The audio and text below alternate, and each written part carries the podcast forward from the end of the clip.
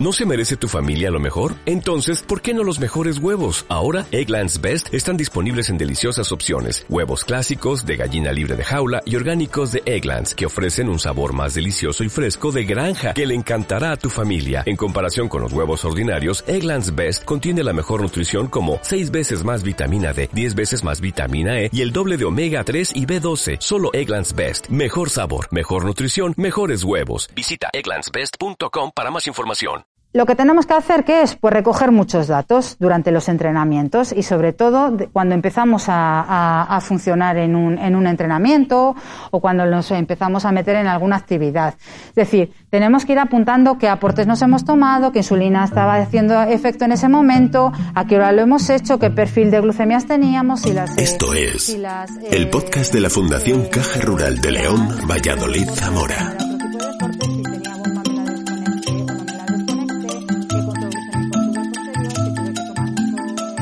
Escucha la carta las conferencias, la voz de los premiados, el argumento del autor. Investigadores, médicos, científicos, historiadores, músicos, creadores de cultura y arte, intelectuales de diversas ramas se convierten en divulgadores de conocimiento a través de este podcast. Bienvenido. Muy agradecido por su asistencia de todos ustedes dar nuevamente las gracias a la Fundación Caja Rural, que sin ellos sería imposible hacer prácticamente nada en Zamora. Están siempre con nosotros, cosa que agradecemos. Y por supuesto a la doctora Teresa Gil y a, la doctora Rosana Iglesias por compartir con nosotros toda su, digamos, preparación, eh, divulgación y por supuesto eh, amabilidad de compartir con nosotros estas jornadas. Bueno, buenas tardes. Yo eh, soy Teresa Gil, soy pediatra, eh, trabajo en el Hospital Virgen de la Concha y me dedico fundamentalmente a la atención de los pacientes endocrinos pediátricos con diabetes. Quiero agradecer y sumarme al agradecimiento a la Asociación de Diabetes y a la Fundación por haber retomado todas estas actividades y por contar también con la parte un poco más infantil de, esta patología que afecta a tanta, a tanta población. Vale. Después de esta brillante presentación, pues yo voy a hablar de algo un poco más de andar por casa, ¿de acuerdo? Que es eh, el ejercicio y la diabetes y sobre todo cómo manejamos la diabetes en el ejercicio. Porque es verdad que muchas veces lo que manifiestan los, eh, los eh, pacientes eh, que debutan o muchos pacientes adolescentes es que, si pueden seguir haciendo ejercicio una vez que, les das un diagnóstico.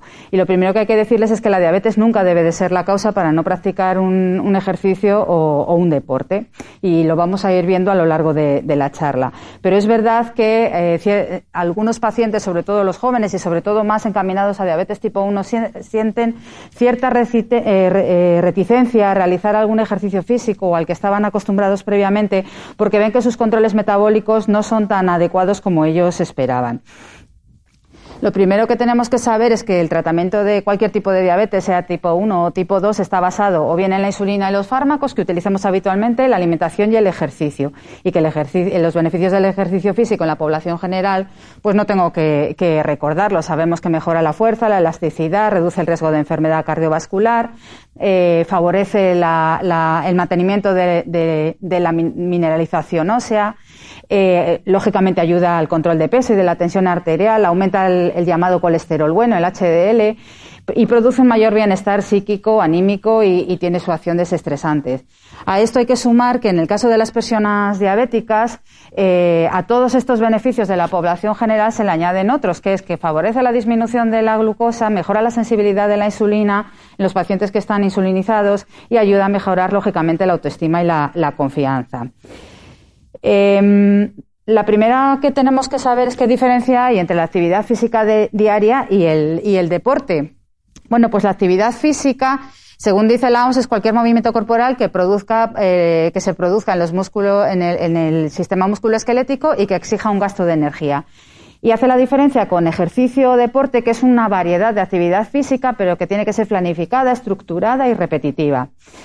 Em, por tanto, esa actividad física abarca el deporte, pero también abarca a otra actividad física mucho más cotidiana que realizamos todos los días eh, eh, a lo largo del día y varias veces al día, como es eh, cualquier tipo de movimiento que hagamos cuando jugamos, en el caso de los niños, en alguna actividad recreativa, ir a bailar, en el trabajo, movernos para ir de un sitio a otro, incluso en las tareas domésticas. Y además hay que considerar que la actividad física puede tener una intensidad eh, de un nivel un poquitito más elevada de lo que consideremos y que el gasto cardíaco que va a generar va a ser bastante parecida a una actividad eh, deportiva. ¿De acuerdo? Por tanto, eh, consideraremos actividad física, pues la habitual de los niños y, o la, la normal que realizamos cualquier día y el deporte. Esa sería la primera diferencia. ¿Vale? ¿Todos los pacientes diabéticos pueden realizar ejercicio físico? Pues sí, pueden realizar ejercicio físico todos los pacientes diabéticos. Quizá hay ciertas limitaciones, ¿de acuerdo? Y en estas están incluidas, pues aquellos que presenten una obesidad muy severa, lógicamente van a tener que poder, van a hacer ejercicio, pero siempre eh, evitando aquellos que supongan eh, mucha carga para evitar lesiones osteoarticulares. Aquellos pacientes que hayan eh, sufrido un infarto, pues lógicamente no van a realizar ejercicios que requieran mucho esfuerzo. Aquellas personas que tengan neuropatía, nefropatía, estoy hablando de pacientes lógicamente adultos, o aquellos pacientes con una retinopatía avanzada, pues no van a poder realizar ejercicios que produzcan vibraciones fuertes, movimientos bruscos o incrementos de la presión intraocular. Si se han sometido a alguna terapia con láser, pues también tendremos que tener cuidado con los ejercicios que vayan a poder hacer y serán los oftalmólogos quienes indiquen cuándo pueden volver a esa, a esa a esa actividad. Esto sí que es importante porque yo también se lo digo mucho a mis pacientes pediátricos, pero también a los adultos jóvenes, que ahora me les gusta mucho hacer deportes de riesgo como el submarinismo, el paracaidismo, alpinismo. Todos estos deportes de riesgo los pueden eh, eh, practicar, pero siempre acompañados y supervisados, ¿de acuerdo? Y lógicamente, si existe una situación de hiperglucemia mantenida, no es un buen momento para realizar un deporte. Por tanto, el ejercicio tenemos que tener claro que debe de estar adaptado a cada persona, tiene que ser algo que le gusta, algo que sepa hacer y coordinado con su plan de alimentación y, de su, tratamiento, ¿vale? ¿Cuáles son las eh, recomendaciones de ejercicio físico en principio para adultos, ¿vale? Pues eh, según la Asociación Americana de Diabetes, y muchas eh, asociaciones nacionales eh, ya nos indican que realizar el ejercicio al menos los 150 minutos por semana del que todos hablábamos, eh, actividad moderada o unos 30 minutos cinco veces por semana tiene un impacto positivo en la salud. Eh, tanto a corto como a largo plazo eh, se puede eh, conseguir eh, un mejor control glucémico, sobre todo en diabetes, hablamos más de diabetes tipo 2, hablamos de diabetes de adultos, con reducciones significativas de la hemoglobina glicada. Y parece que este mejor control glucémico se produce cuando conseguimos programas de ejercicio físico estructurado durante más de 12 semanas. Es decir, no es salir a caminar un día y dejarlo y a los 15 días volver a hacerlo, sino intentar hacer un eh, ejercicio moderado y de intensidad moderada, pero continuo, ¿vale? Esta reducción de, o mejoría del control metabólico y reducción de hemoglobina parece que se ve tanto con ejercicios más aeróbicos, más de cardiovasculares, como con ejercicios más de fuerza. Pero las mejores reducciones parece que están demostrándose en ejercicios mixtos, ¿vale? Y ahora se está poniendo más de moda eh, ir, ir combinando un ejercicio cardiovascular, los paseos, las caminatas, con un ejercicio un poquitito más, más de fuerza. Por tanto, realizar ejercicio físico combinado, eh, pues el cardiovascular que hemos dicho y el de fuerza como mínimo días alternos y sin que pase 48 horas, eh, sin hacer nada y con un volumen semanal que más o menos sean como 150 minutos a la semana, que vienen a ser como 30 minutos, media horita al día. Dicen que hasta que perdamos el habla, que no podamos hablar. A ver, eso es un poco exagerado, pero sí que es verdad que se necesita hacer eh, un ejercicio que sea que te canses, por así decirlo. Es decir, no es ir paseando por Santa Clara a ritmo eh, muy despacio, sino que bajarse al río e ir caminando un poquitito rápido. Que, el, que tengamos que ir hablando con el de al lado nos, nos, nos, empiece a, molestar, ¿vale? Ese sería el, ejercicio más adecuado. ¿Qué pasa? Eh, ¿Cuáles son las ventajas en los pacientes eh, que son diabéticos? Ahora vamos a pensar en, todos los pacientes diabéticos. Vale, pues aparte de que sabemos que las personas que no realizan ejercicios tienen una peor salud y una peor calidad de vida, es que hay estudios recientes que demuestran que Los pacientes, ahora hablamos de pacientes tipo 1 que practican ejercicio físico habitual y de intensidad moderada o alta, muestran un menor riesgo de aparición de complicaciones de la diabetes a largo plazo, ¿vale? Tanto la que afecta al riñón como la que afecta a, los ojos. Y eso en la población que, a la que atendemos los pacientes pediátricos, pues la verdad es que es bastante importante y por eso insistimos mucho en ella. Entonces, debemos de saber que la práctica de ejercicio regular Mejora la forma física, mejora la composición corporal y disminuye muchos factores de riesgo cardiovasculares que a veces estos pacientes pueden ir desarrollando con el tiempo. ¿De acuerdo? ¿Cuál es el inconveniente y lo que más nos transmiten los pacientes diabéticos que hacen ejercicio mm, físico eh, de forma regular? Es el riesgo a desarrollar hipoglucemias eh, eh, relacionadas con el ejercicio. Pero sabemos que si tomamos las medidas adecuadas vamos a poder minimizar este, este efecto. Mejorar el hacer ejercicio físico mejora los valores de glucosa en sangre. Pues eh, sabemos que practicar ejercicio regular eh, disminuye las necesidades de, insulina y sobre todo aquellas personas que practican ejercicio físico de forma muy frecuente sí que van a obtener un, eh, un mejor control metabólico en su, en su diabetes. Y no se trata de hacer más o menos ejercicio y evitar a lo mejor eh, tener cuidado con la alimentación o, no poner, administrarse insulina, sino que mantener ese equilibrio entre las tres patas que digo yo del tratamiento de la diabetes, entre insulina, ejercicio físico eh, y, la, ingesta de la, de la alimentación regulada. Y siempre tenemos que acordarnos de una cosa, y lo digo porque hay muchos de mis pacientes jovencitos que como hacen ejercicio, pues a lo mejor obvian alguna dosis de insulina. Esto no se debe de hacer y luego vamos a ver por qué. ¿Qué es lo que pasa con la glucosa cuando, cuando hacemos ejercicio? Pues eh, miren, eh, si pensáramos en un deportista, estoy hablando de deportistas moderados, de la gente que hace ejercicio habitual, en un paciente que no tuviera diabetes, sabemos que cuando empezamos a hacer ejercicio, nuestras células musculares van a consumir la glucosa que hemos ingerido, la que tenemos en la sangre, y por tanto nuestro páncreas lo que va a hacer es disminuir la cantidad de insulina que, libera nuestros torrentes sanguíneos para mantener esa glucemia para, las células de los músculos, que son los que están trabajando en ese momento. Cuando a veces esa situación solamente con la disminución de, la insulina no es suficiente o cuando se nos acaban esos depósitos de la ingesta de, alimentos que acabamos de, tomar, lo que hace también la insulina es eh, liberar los depósitos que tenemos de glucosa almacenados sobre todo en el, en el hígado. ¿De acuerdo? Lo que, intenta es evitar una situación de hipoglucemia, ¿vale? ¿Qué pasa con los deportistas con diabetes? Que esto lo tienen que hacer ellos, no tienen un páncreas que funcione. Entonces, lo que tienen que hacer es modificar las dosis de, insulina y sobre todo la insulina de acción rápida. Es decir, el nivel de insulina en sangre va a ser uno de los factores que mejor va a ayudar a modelar el control glucémico durante el ejercicio. ¿Significa que se debe de suspender la insulina durante el ejercicio? Pues claramente no. ¿Por qué? Porque sabemos que además esa insulina nos va a ayudar a que toda esa glucemia que tenemos en el torrente sanguíneo entre dentro de nuestras células y que se pueda utilizar. Si no tenemos insulina, esa glucemia se va a quedar fuera de nuestras células y nuestras células musculares, que son las que están trabajando en ese momento, no van a tener sustrato para funcionar y van a tirar de lo que no queremos en condiciones normales, que es eh, de obtener otra, otro tipo de, aporte energético destruyendo las grasas y aumentando lo que llamamos los cuerpos cetónicos. ¿Por qué? Los cuerpos cetónicos son los enemigos de los diabéticos generalmente. Cuando aumentan los cuerpos cetónicos en la sangre, se produce una disminución de eh, la acidez de la sangre y eso puede llegar a presentar una de las complicaciones más graves que tienen los pacientes diabéticos, que es la cetoacidosis. ¿De acuerdo? Por tanto, es importante que para que el ejercicio sea beneficioso eh, haya insulina en, la sangre, ¿de acuerdo? Que tengamos en nuestro cuerpo insulina. Por tanto, no podremos suspender, como quieren hacer muchos pacientes, la insulina y sustituirla por el ejercicio, sino modificarla.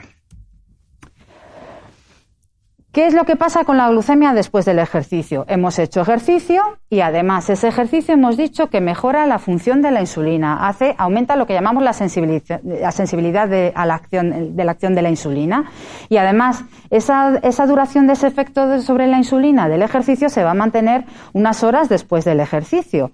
Por tanto, durante un ejercicio prolongado se va a consumir lo que hemos dicho, parte de la glucosa que hemos ingerido y parte de la glucosa que teníamos en nuestros depósitos. Pensemos en una carrera de una hora, que salimos a, a, correr, por ejemplo, una hora, hora y media por el, por el río. Eh, claro, hemos eh, gastado la, el, el, la, glucosa que teníamos de reserva, lo que llamamos el glucógeno hepático, pero tenemos que volver a reponerla, ¿de acuerdo? Y, y, y, y van a ser los hidratos de carbono o parte de los hidratos de carbono que consumamos después del ejercicio los que van a ir directamente a reponer todas esas reservas para la próxima vez que tengamos que tengamos ejercicio que realicemos ejercicio por tanto ¿Qué pasa con la glucemia después del ejercicio físico? Pues que en la mayoría de las ocasiones hay riesgo de que aparezca una hipoglucemia las horas siguientes a realizar el, ejercicio. ¿Y cómo lo vamos a combatir? Pues lo veremos después, aumentando la ingesta de hidratos de carbono posterior. Pero resulta que hay muchos pacientes que me dicen que cada vez que salen a hacer algún ejercicio o que hacen algún deporte, que llegan a casa con unas cifras disparadas y dicen, mira, Teresa, no tienes ni idea, porque yo llego con 200 o 250 y he estado a lo mejor en el gimnasio metido una hora. Entonces, ¿es verdad que el ejercicio puede aumentar la glucemia? Pues sí, es verdad que el ejercicio puede aumentar la glucemia en algunos deportes, en concreto los que suponen una alta ejercicios de muy alta intensidad, como pueden ser un combate de judo o de karate eh, o una carrera de 200 metros lisos, un spinning. Pero pensad en niños más pequeñitos, porque esto parece que son eh, gente más mayor o adultos jóvenes, pero niños más pequeñitos a lo mejor están en el parque durante una hora corriendo y saltando sin parar, estresados con sus amigos y también llegan a casa y tienen 200 o 250, ¿de acuerdo? Y es muy frecuente encontrarlo en ejercicios en los que se trabaja mucho la fuerza muscular, sobre todo, pues eh, algunos ejercicios de gimnasia, eh, eh, meterse en el gimnasio y hacer un montón de ejercicios de, de fuerza, etcétera, etcétera. ¿Vale? Por tanto, existen unos ejercicios que son lo que llamamos ejercicios hiperglucemiantes. ¿Y por qué se produce esto? Pues porque este tipo de ejercicios hacen que se liberen las hormonas que llamamos del estrés, por así decirlo, que son hormonas contrainsulares y que lo que hacen es aumentar la glucemia plasmática, la glucemia que tenemos en la sangre, porque liberamos, liberan mucha, eh, mucha glucemia desde los depósitos desde el hígado. Entonces, se produce ese aumento de glucemia en la sangre, pero claro, son ejercicios generalmente cortos en el tiempo y muy intensos. Si alguien ha visto una competición de judo o de karate en las Olimpiadas, están mmm, a muerte, pero a lo mejor son 15 minutos o 20 minutos, ¿de acuerdo? Por lo tanto, son ejercicios que suelen ser de corta duración. Entonces, realmente los músculos aunque les han liberado mucha glucosa, no necesitan tanta glucosa, no necesitan tanto aporte de, de, glucosa como ha salido desde el hígado. Y lo que se puede ver es, pues, eh, pues eso, que cuando terminan el ejercicio tienen los valores de glucemia elevados, elevadísimos, aunque ellos estén agotados.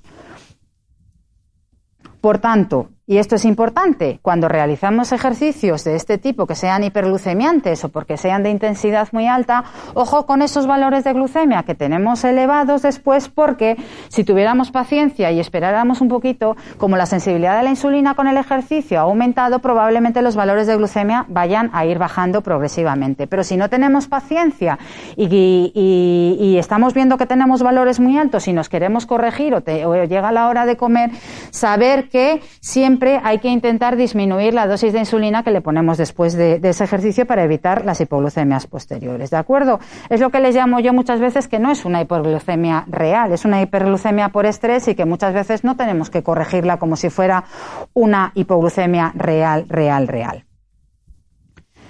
¿Y qué debemos saber sobre el ejercicio? Pues eh, aunque se ve mal las diapositivas, eh, realmente hay varios factores relacionados con el ejercicio que nos van a ayudar a poder programar o a poder predecir qué nos pasa, ¿vale? Por lo menos en la teoría.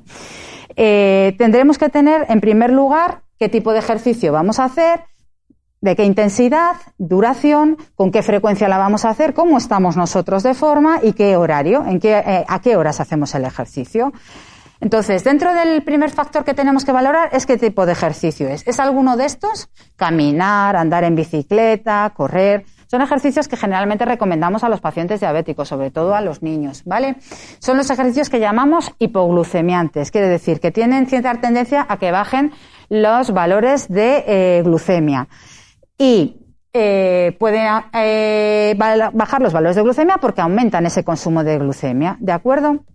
Y el efecto este hipoglucemiante de estos ejercicios eh, se puede, puede aparecer ya durante el propio ejercicio o incluso después, ¿eh? incluso 24 horas posteriores, ¿vale? Luego tenemos este otro tipo de ejercicio, lo que habíamos hablado, las pesas, karate, gimnasia deportiva alto nivel, es decir, ejercicios de mucha fuerza, los que llamamos ejercicios anaeróbicos, que son los ejercicios que llamamos hiperglucemiantes, que nos aumentan los valores de, glucemia, ¿de acuerdo? Y que volvemos a, decir que son eh, ejercicios en los o levantamos pesas o hacemos mucha fuerza con nuestro propio cuerpo, ponernos a hacer eh, abdominales, flexiones continuamente. Y también se incluyen en este grupo pues deportes como el judo, la lucha, la gimnasia deportiva, es decir, son ejercicios de mucha más, más. Eh, el consumo muscular de la glucosa es algo menor y como eh, libera las hormonas contrainsulares, las hormonas del estrés, vamos a poder tener mayor cantidad de glucemia en la sangre, ¿vale? Otro de los factores con los que tenemos que contar es la intensidad del ejercicio. Y la intensidad del ejercicio es uno de los factores que más pueden influir en el control metabólico que hacemos durante el ejercicio. Eh, ¿Por qué? Porque según aparece en esta gráfica, a mayor intensidad, mayor van a ser la liberación de glucemia desde, eh, desde, desde, desde la glucemia plasmática que tenemos, de la que hemos ingerido, pero también la movilización de las reservas de glucemia. ¿De acuerdo? Con lo cual, a medida que aumenta la intensidad del ejercicio, también puede aumentar la cantidad de glucosa que movilicemos, con lo cual la cantidad de glucemia que tengamos en sangre puede llegar a ser más alta. ¿De acuerdo? No tiene nada que ver una actividad eh, aeróbica como puede ser correr un poquito o salir en bici, incluso jugar al fútbol, que puede ser moderada o, más intensa, dependiendo de si corre mucho o es un entrenamiento de media hora, a un spinning de 100 metros eh, perdiendo el aliento. En cuanto a la duración del ejercicio, esto es otra cosa que también yo a mis pacientes les indico que tienen que valorar mucho. Porque a medida que aumenta la duración del ejercicio, también aumenta la cantidad de glucemia consumida. Se dice que con el paso de los minutos se van agotando las reservas de glucógeno que hay también en, los músculos, en el hígado, y que por tanto, si no hemos ido suplementando eh, correctamente con hidratos de carbono el momento del todo el momento mientras hemos estado haciendo el ejercicio, podemos entrar en hipoglucemia dentro de, ese mismo, de esa misma actividad. Y ponemos el límite más o menos de los 60 minutos, ¿vale? Sabemos que a partir de los 60 o 90 minutos, eh, ejercicio, pero es 60-90 minutos estar haciendo deporte, no es voy a entrenar, pero es que, o voy a jugar un partido, pero me sacan 10 minutos o 15 minutos. Es decir, es estar, pues eso, ejercicios de una carrera ciclista o de eh, caminar, caminar, caminar, hacer una buena marcha durante bastante tiempo. Estos son los que hay que tener cuidado porque pueden aparecer hipoglucemias, eh, hipoglucemias con bastante frecuencia, tanto durante el ejercicio como después. En cuanto al estado de forma, y esto lo saben muy bien los adultos jóvenes o los adolescentes que están muy acostumbrados a hacer siempre, siempre, siempre actividad física. A medida que mejoramos el estado de forma, el organismo se va adaptando mejor al ejercicio y se ve que se modifican mucho menos las necesidades de tener que suplementar, las necesidades de cambiar las dosis de insulina, es decir, tener un cuerpo acostumbrado al ejercicio hace más fácil hacer ejercicio y hace más fácil acostumbrar eh, nuestro metabolismo a, a él. ¿Vale? Es verdad que si una persona está acostumbrada a salir con la bicicleta tres días o cuatro días a la semana, una hora a la misma hora, pues sabe ya perfectamente cómo va a ser su control metabólico durante esas horas. Pero si de repente se va a esquiar y se tira esquiando por las pistas más complicadas durante todo el día, probablemente su organismo no, eh, no, no lo reconozca como el ejercicio que él hace habitualmente y las modificaciones de glucemia y de insulina tengan que ser, de ser mayores. ¿Y hay otros factores que influyen en, la respuesta al ejercicio? Pues sí. Influye los valores de glucemia que tengamos antes de, empezar a hacer el ejercicio. Si hay una persona que entra con unos valores de glucemia de 200 y encima se va al gimnasio, probablemente las cifras de glucemia vayan aumentando si se pone a hacer solamente eh, pesas o ejercicios de, de resistencia muscular. Los niveles de insulina, que eso lo vamos a ver más adelante, y los suplementos de hidratos de carbono que vayamos a tomar. Pensad en un paciente, piensa en un paciente que va a hacer una maratón y entonces se atiborra, como va a ser una maratón y va a correr por primera vez una maratón o una media maratón, se atiborra de hidratos de carbono al principio de hacer maratón por si acaso le van bajando los valores de glucemia. Probablemente ese, ese señor acabe la maratón mal y además acabe la maratón haciendo hiperglucemias durante el ejercicio. Es importantísimo conocer la acción de la insulina en el momento del ejercicio. La mayoría de los pacientes ahora mismo, eh, todos los eh, niños, los adultos jóvenes, eh, adolescentes, están con pautas de insulina intensivas, con pautas de insulina basal bolus o con terapias intensivas con bombas de insulina. Y tienen que saber que eh, a la hora de realizar ejercicio tenemos que saber cuándo nos hemos puesto la última dosis de insulina, sobre todo en lo que se refiere a la insulina rápida, que es la que más rápidamente baja los niveles de, glucemia. ¿De acuerdo? Por tanto, si yo estoy haciendo ejercicio justo después de comer y no ha pasado ni 90 ni una hora y media, dos horas y media desde que he comido y me he puesto mi dosis de insulina, tendré que reducir si voy a hacer ese ejercicio y lo puedo programar, tendré que deducir la cantidad de insulina rápida previa a ese ejercicio y además eh, aumentar el consumo de hidratos de carbono en esa comida. Pero si estoy en un momento en que la acción de la insulina es mínima, porque ya han pasado tres horas o tres horas y media desde que me administré la última dosis de insulina rápida, lógicamente probablemente simplemente con suplementar hidratos de carbono sea suficiente. Por tanto, importantísimo saber que cuando realizamos el ejercicio en los 90, 60, 90 minutos posteriores a la administración de, insulina de acción rápida, es decir, a la hora y media, que es cuando la acción, la acción de la insulina rápida tiene su máximo efecto, tendremos y será recomendable disminuir la dosis de insulina. ¿Y cuánto? Que esta es otra de las preguntas del millón. Bueno, pues hay miles de tablas, hay miles de recomendaciones. Los porcentajes en pacientes más mayores pueden ser más adecuados, en pacientes eh, en edad pediátrica, pues eh, disminuir un 25 o un 50% en función de cómo es la insulina, pues a lo mejor supone una dosis de insulina muy bajitas. Entonces tienen que ir probando. Por desgracia, esto lo tienen que ir probando, ¿de acuerdo? Pero que saben que tienen que disminuir un porcentaje de insulina de la que se van a administrar a esa hora.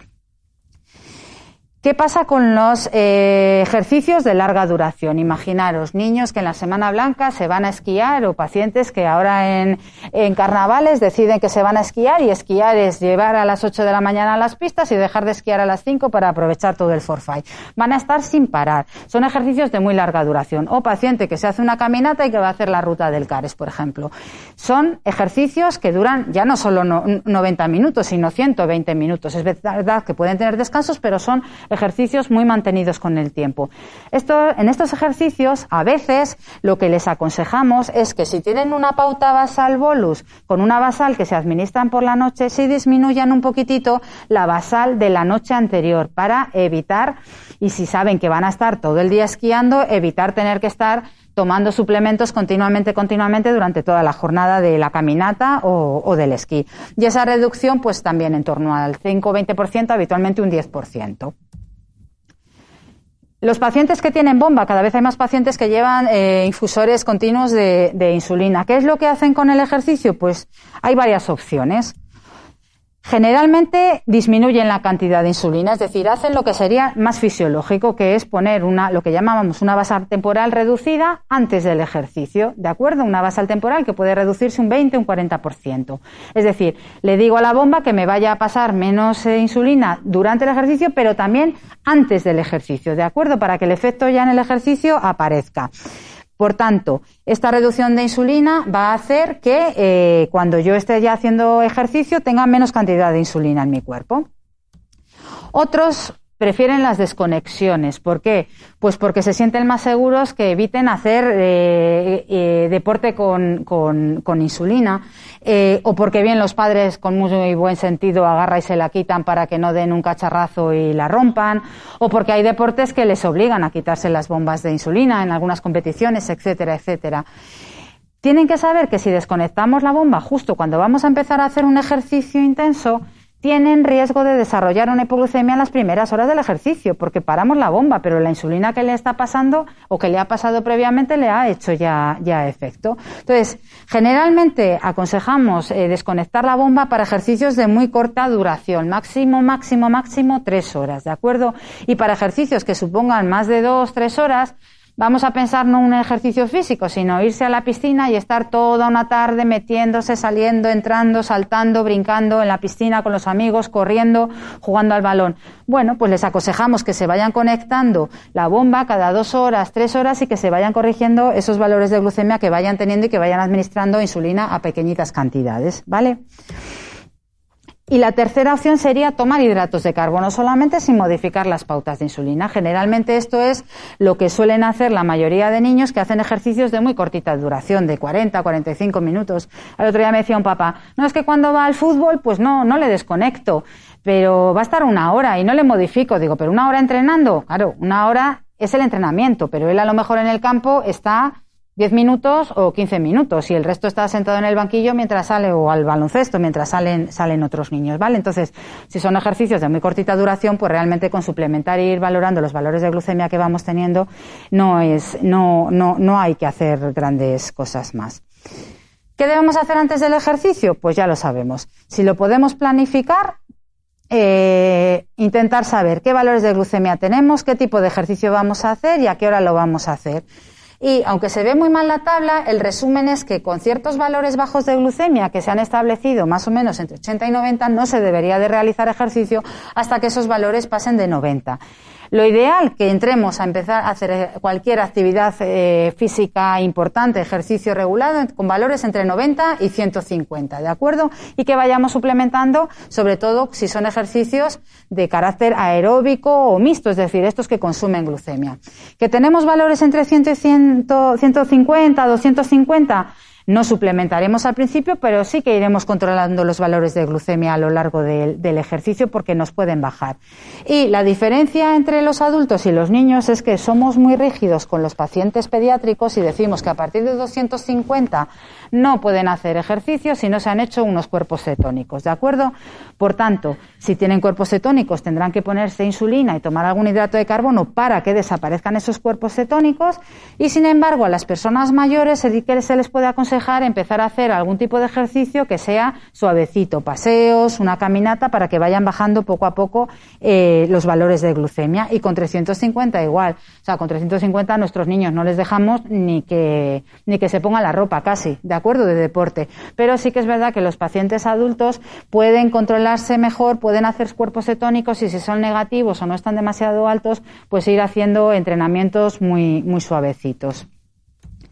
Por tanto, hay que evitar empezar a hacer ejercicio con valores aconsejablemente superiores a 200, evitar tomar una excesiva cantidad de hidratos de carbono antes del ejercicio. No hay que tomar demasiado, hay que tomar poquito, ¿de acuerdo? Y a lo mejor más repartido en el tiempo.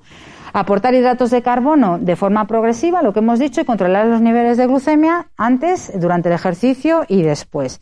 Para esto, ¿qué es lo que nos ha ayudado muchísimo? Pues los sensores de, glucemia intersticial, los sensores continuos de glucemia. Los pacientes tienen muchísima información de todo lo que está pasando y máxime en ejercicios de larga duración que además tienen las flechas de tendencia que, en las que pueden anticipar si realmente tienen riesgo de presentar una hipoglucemia o una hiperglucemia.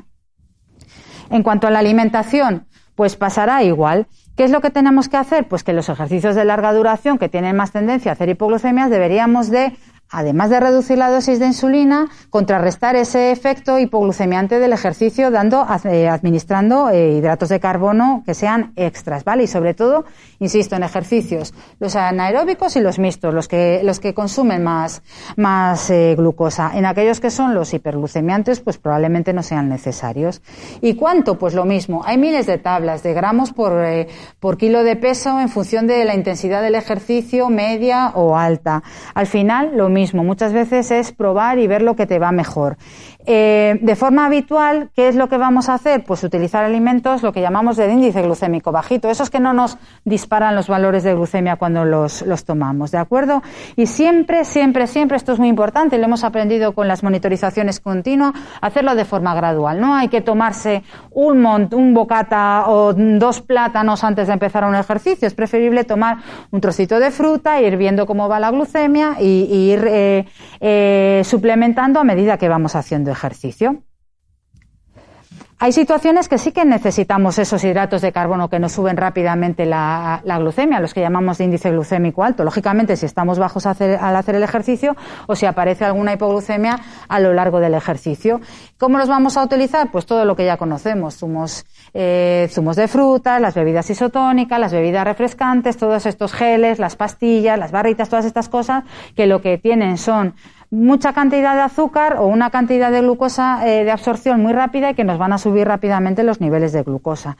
Pero ojo al ingerir todos estos hidratos de carbono porque las subidas pueden ser muy grandes. Entonces, otra de las cosas que hemos ido aprendiendo con los sensores es que no hay que meterse 10 o 15 gramos de hidratos de carbono, sino que a lo mejor con pequeñitas dosis de, de azúcares de absorción rápida y ver cómo van los valores de glucemia puede ser suficiente para evitar las hiperglucemias por ingesta excesivas. Por tanto, tendremos que tener en cuenta qué tipo de alimento y qué tipo de hidrato de carbono estamos metiendo y cómo incrementan la glucosa en ese momento.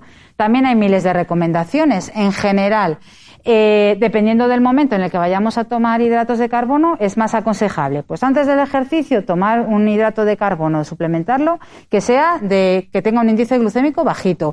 Durante el ejercicio, a lo mejor uno que sea más moderado o más alto, sobre todo si, si tendemos a que nos esté bajando la glucemia, si son ejercicios hipoglucemiantes y la duración es bastante larga.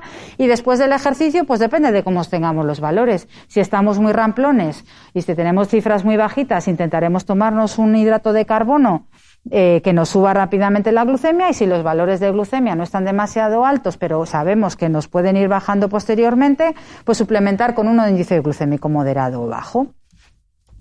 ¿Y qué es lo que pasa con la glucemia después del ejercicio? Pues que muchas veces las glucemias van a bajar y, y recordamos ejercicios de muy baja, de baja, de larga duración y de intensidad moderada.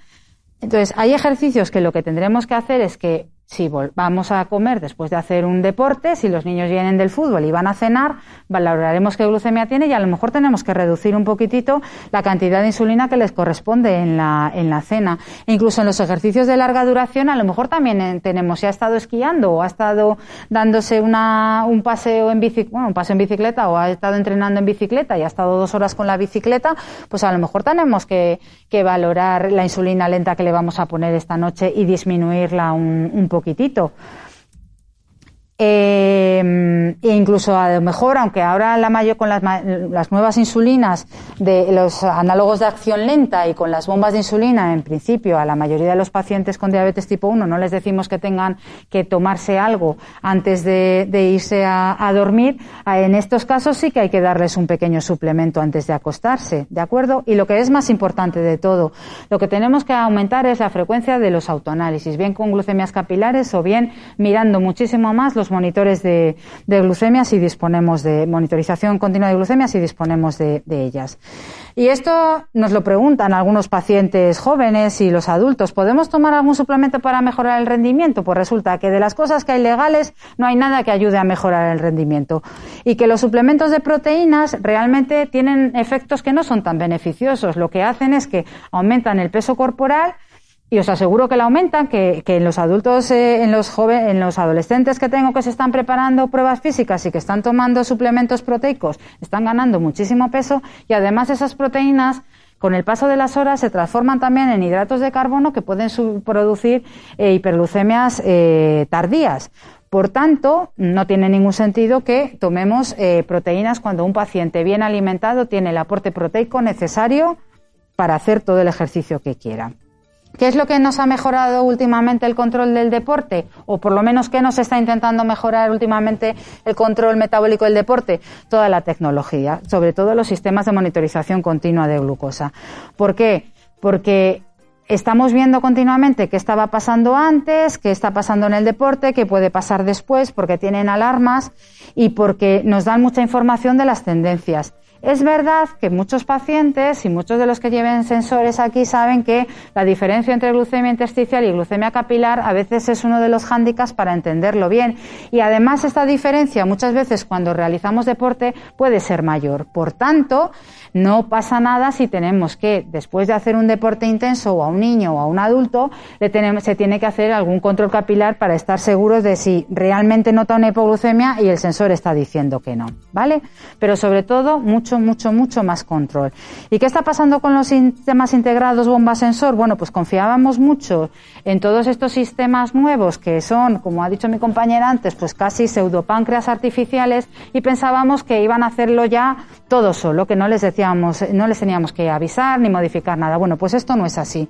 Tenemos que seguir anticipándonos, tenemos que planificar cuándo vamos a hacer el deporte y eh, aunque realmente es más fácil y más fisiológico basar disminuir la secreción que tenemos programada en la, en la bomba, incluso algunos sistemas de bomba para la secreción de insulina, tenemos que, estar muy pendientes de, los controles glucémicos igual que, con otros tipos de terapia. Por tanto, una persona con diabetes está claro que puede participar en cualquier deporte tomando las precauciones adecuadas y además el deporte tiene que ser a, su gusto. Los niños tienen que hacer el deporte como si no fueran, eh, por así decirlo, no diabéticos. Es decir, tienen que tener su actividad física normal, regular y sus entrenamientos como cualquier otro niño de su grupo etario. Lo que tenemos que hacer, ¿qué es? Pues recoger muchos datos durante los entrenamientos y sobre todo cuando empezamos a, funcionar en un, en un, entrenamiento o cuando nos empezamos a meter en alguna actividad. Es decir, tenemos que ir apuntando qué aportes nos hemos tomado, qué insulina estaba haciendo efecto en ese momento, a qué hora lo hemos hecho, qué perfil de glucemias teníamos, si las, eh, si las, eh, eh, si era un tipo de deporte o no era otro tipo de deporte, si tenía bomba me la desconecté o no me la desconecté qué control glucémico tuve posterior, si tuve que tomar mucho eh, aporte de hidrato de carbono durante el ejercicio, si tuve una glucemia muy baja durante el ejercicio. ¿Por qué? Porque al final todo eso es información y esa información se agrupa y lo que podremos sacar son perfiles individuales, es decir, esto teóricamente es bastante entendible, pero luego en la práctica cada organismo responde de forma diferente al deporte y tenemos que intentar conseguir perfiles individuales para cada persona, para cada niño, con cada deporte que realice. Y a la pregunta inicial de que si se puede hacer deporte con diabetes, pues lógicamente se puede hacer deporte de forma saludable teniendo diabetes. Así que muchas gracias.